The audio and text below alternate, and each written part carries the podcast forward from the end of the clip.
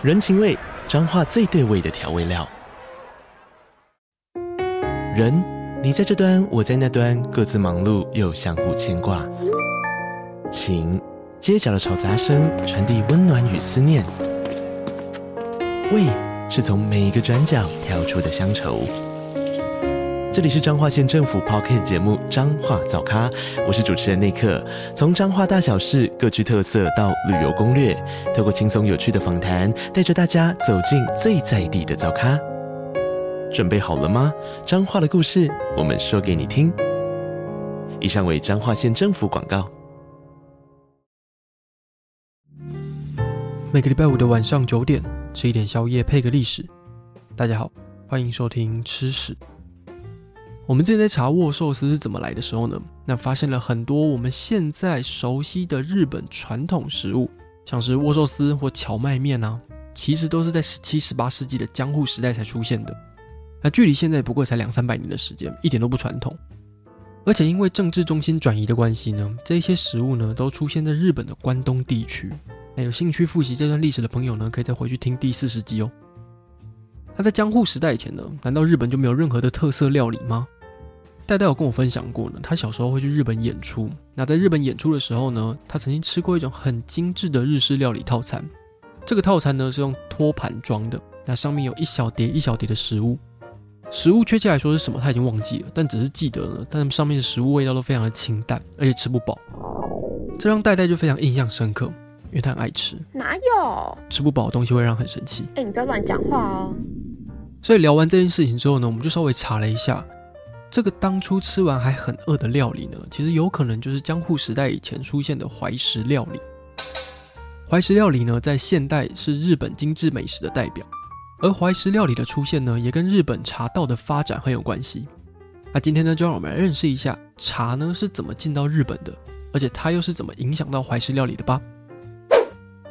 日本呢，因为地形破碎的关系，不像隔壁的中国，老早就发展出一个规模很大的国家。日本一直要到四世纪的时候，才从奈良发展出一个稍微有规模的政权，这个政权叫大和国家。五世纪的时候呢，大和国家的势力范围就已经扩张到现在日本大部分的地区。那这个时候呢，国家里的贵族就想要控制皇室，来获得更大的利益。那时候最大的两个贵族家族呢，一个叫做物部氏，一个叫做苏我氏。原本在六世纪以前呢，物部氏是大和国里面呢最有权势的贵族。但后来呢，就慢慢被苏我氏取代。那在苏我氏控制了大和国的时候呢，国内的贵族呢，每天都忙着抢别人的土地，或是欺负一般的老百姓。所以苏我氏呢，就决定要对国内的政治体制进行改革。苏我氏的改革呢，就是要帮人民编列户籍，让人民呢可以直接缴税给政府，减少他们会被贵族欺负的这个机会。那这个政策呢，虽然受到天皇的赞赏，但是也遭到苏我氏的对手物部氏的反对。那在天皇过世之后呢，这两大家族就为了争权夺利，然后就爆发一些冲突。这些冲突呢，最后是由苏我氏获胜。那他们也拥立了血缘关系比较近的推古当上了天皇，而推古天皇呢，又把皇室的后代圣德太子找来摄政，所以他们两个人就一起治理国家。圣德太子在经过前面两大贵族把国家搞得乱七八糟之后呢，就觉得这一切真的是受够了。他决定呢再度改革，他想要把统治国家的权力收回到天皇手上。那又因为圣德太子本身是信仰佛教的，又一直以来都很欣赏中国的文化还有政治体制，所以他就派出了考察团要前往中国。一方面呢是学习佛法，那也希望呢可以从中国身上学到一些变强的秘方。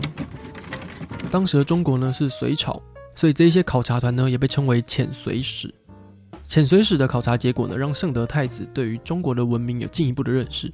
圣德太子呢，使用了佛教的教义作为精神的指导，并以儒家的哲学呢，建立一套新的政治体制。最后再用法家的手段来推行政策，在日本颁布了宪法十七条。这个宪法十七条呢，也成为了后来日本立法的重要指标。他也废除了世袭的官位，然后削弱了贵族的势力，并且根据每一个人的能力呢，来分配谁要当什么官。另外呢，圣德太子也在日本各地兴建了佛寺，他就用国家机器的力量呢，大力的推广佛教。像是现在的日本国宝、世界文化遗产之一的法隆寺呢，就是那个时候盖的。建造法隆寺的工匠还有艺术家们呢，都是圣德太子从各地招揽来的精英。法隆寺拥有日本飞鸟时期的建筑形式，但是它又结合了中国魏晋南北朝的佛教艺术，所以它非常非常的漂亮。它不但是日本飞鸟时代的建筑代表作，也是现存最古老的木造建筑。圣德太子总共建造了七座佛寺，那这些佛寺呢，也渐渐成为民众信仰的中心。所以圣德太子呢，也被大家叫做日本佛教之父。中国在进入了唐朝之后呢，接下来的日本天皇也延续了圣德太子的这个政策，持续派考察团到中国。在七到九世纪之间呢，日本总共派出了二十多次的遣唐使，他们一方面学习中国的文化，一方面也是为了要勘察朝鲜半岛的情势。在那个时候的朝鲜半岛上面呢，有三个国家，分别是新罗、高句丽还有百济。那其中新罗呢，在魏晋南北朝左右呢，就已经统一了朝鲜半岛的南方，并且想要持续的往外扩张。那这时候北方的高句丽呢，还有西边的百济就很不爽，所以他们两个国家就联合起来要对抗新罗。新罗知道以自己的国力呢，是打不过另外两个国家的联手，所以就跑去巴结唐朝的皇帝，一下说要新罗人穿中国的服饰啊，一下又说要送中国皇帝一堆宝物。中国皇帝被宠得很开心之后呢，也会在新罗被欺负的时候出手帮忙。啊，这一段时间呢，朝鲜半岛的情势就一直有在变化。而日本身为百济的好朋友，在这一段时间呢，派遣遣唐使的主要目的呢，其实也是为了让日本更了解朝鲜半岛的状况，并且在百济有需要的时候呢，提供支援。那当时的遣唐使团队呢，会从本州岛经过朝鲜半岛北边高句丽的领土，然后再从北边呢继续往唐朝的领土前进。但后来新罗和唐朝又达成了协议，在西元六百六十年的时候呢，灭了百济。日本为了要维持在朝鲜半岛的影响力呢，就跟百济一些残余的势力联合起来，对新罗还有唐朝联军开战。但没想到呢，百济国竟然自己先内讧了。百济国国王呢，担心自己的将军太受欢迎，所以就把人家杀掉了。那将军死了之后呢，百济军队的战力当然就只剩下一点点。所以即便这时候日本的帮忙呢，还是输掉了战争。所以日本从此也失去了插手朝鲜半岛事务的机会。而同一时间呢，日本其实还是想要继续跟中国保持文化交流，所以也继续派遣遣唐使。不过因为日本跟朝鲜半岛上面的政权的关系不太好，所以后期的遣唐使呢就不会经过朝鲜半岛，而是直接走海路，从山东半岛登陆之后呢，再到中国的长安或是扬州。后期遣唐使的主要目的呢，就真的是在学习中国文化。在出发前往中国的团队里面呢，除了使者之外，也有留学生、工匠，还有僧侣。后期的遣唐使规模也越来越大，最多曾经高达六百五十个人。但是当时日本航海技术没有很好，派出去的人呢，大约有四分之一会死在海上。所以历经千辛万苦到达中国的人呢，都非常努力学习。他们会在中国研究音乐、医学、文学，还有进行佛法上的交流。遣唐使为日本带回了许多唐诗啊、经书，这些东西呢，都深深影响日本的文化发展。那其中呢，佛教禅宗还有茶叶的传入呢，也改变了日本的饮食习惯还有生活方式。禅宗是在中国的魏晋南北朝期间慢慢发展出来的一个佛教教派，在唐朝的时候呢，更成为一个流行的派别。我们都知道佛教是从印度起源的嘛，而禅宗呢，可以说是佛教中国化的最佳代表，这就跟汉堡来到台湾变米汉堡的概念是一样的。禅宗呢，也渐渐变形成了适合中国人修行的一个形式。禅宗在佛教的基本精神上呢，融入了中国儒家的伦理思想，那同时也用道家自然的态度来理解人的生命状态。在禅宗的观点里面呢，每个人生下来就有领悟佛法的悟性，人们不一定要用苦苦修炼的方式，或是一直啃经书呢，你才可以参透佛法。你其实只要透过生活中的实践啊，还有体悟，你就能不断的提升我们自己的精神状态。所以禅宗呢，可以算是简化了佛教思想的一个修行方法，那让它呢可以更容易被大众接受。当遣唐使把禅宗带回日本的时候呢，当时的日本呢已经是进入了以武士为首的幕府时代，统治国家的权力呢被掌握在征夷大将军的手中，那武士们则是被分封土地，成为地方上的大名。这些不爱读书的武士呢，发现诶，既然有一种方法是不用一直那边读经书就可以修行的方法。所以这些武士呢，就纷纷的拥抱禅宗。那茶叶呢，也在同一时间，也大概是九世纪左右呢，进到了日本。当时的天皇呢，一喝到茶就非常的喜欢这个东西，那所以他就下令在日本的西部要开始种茶树。再加上呢，当时佛教的宗教仪式中呢，常常需要使用绿茶，所以日本的精英阶级呢，也开始流行喝茶。那我们现在听到的日本茶道呢，其实也发展了一段很长的时间。茶室一开始被遣唐使给引进来，那主要是要模仿中国贵族品茶的方式。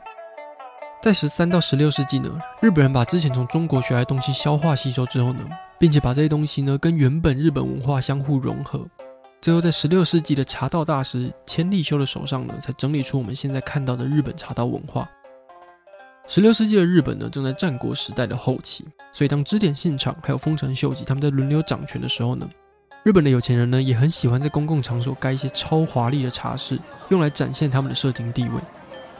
而千利休首先呢就发挥了禅宗的精神，改革了茶室的样子。他要求喝茶的环境呢要自然典雅，茶室呢应该要远离世俗的环境。那通往茶室的小径呢会经过庭院里那些树木啊跟石头。让每一个走进茶室的人都可以安静下来。茶室应该不能盖得太大，长宽两公尺就够了。门也不必做得太高，因为无论阶级差异呢，每一个进到茶室的人都必须弯腰。在茶室里面呢，你可以闻到自然的木头味，还有淡淡的茶香。风吹过来的时候呢，还会带一点花跟青苔的味道。在这里面喝茶的人呢，可以安静的交谈，重新找回对大自然的连结，那进而体验那种身心和谐的感觉。千利休对茶具的要求呢，也是尽量极简化。在禅宗的哲学里面呢，万物都不是完美的，也都不长久。所以，与其用一些精美的茶杯、茶壶，那你还不如用一些老旧的茶具。整个品茶呢，从擦拭茶具、烧水、泡茶到喝茶、吃点心呢，有非常繁琐的过程，就很像举行一个很隆重的宗教仪式一样。对日本人来说呢，茶道包含的文化呢，不只有喝茶。而是如何修身养性，并且要从过程中呢体会到待人处事的道理。禅宗的思想呢，不止影响到日本的茶道，也改变了日本人的饮食习惯。在日本传统的神道当中呢，相信世间万物呢都具有神性的，所以我们现在吃的所有的食物呢，其实都是上天赐给我们的资源，必须要好好的珍惜。而在西元七世纪，佛教传入日本的时候呢，日本的天皇也颁布了禁肉令。禅宗讲求简单而朴实的生活。不但讲求食材要真实的味道，不要去做过多的调味，也为吃素的日本人呢带进了更多以蔬菜、豆腐、海藻作为食材的食物。日本人就以这个基础呢，在十三世纪的时候呢，发展出精进料理。那到了十六世纪的时候呢，日本的武士阶层呢会用豪华的本膳料理来招待客人。而在千利休改良了茶道的同时呢，本膳料理也吸收了精进料理，还有禅宗的思想精神，发展出最早的怀石料理。也因为最早的怀石料理呢，是在品茶的时候提供给客人配茶用的点心，所以又被叫做茶怀石。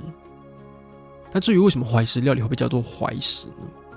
那是因为禅宗的僧人大部分都是吃一些粗茶淡饭，那有时候也会刻意不吃饱。但日本的冬天很冷，那如果你没吃饱的话，就不会有力气打坐，所以这些僧人呢，就会把一块加热过的石头抱在怀里，帮助他们防寒，还有抵抗饥饿。这个精神呢，也被保留到怀石料理里面。一开始的怀石料理呢，是一汁三菜，也就是除了饭之外呢，还有三菜一汤。只是后来的怀石料理呢，变得越来越复杂。首先呢，就会上开胃用的小菜八寸，还有鲜腹，然后呢，是被称为相腹的生鱼片。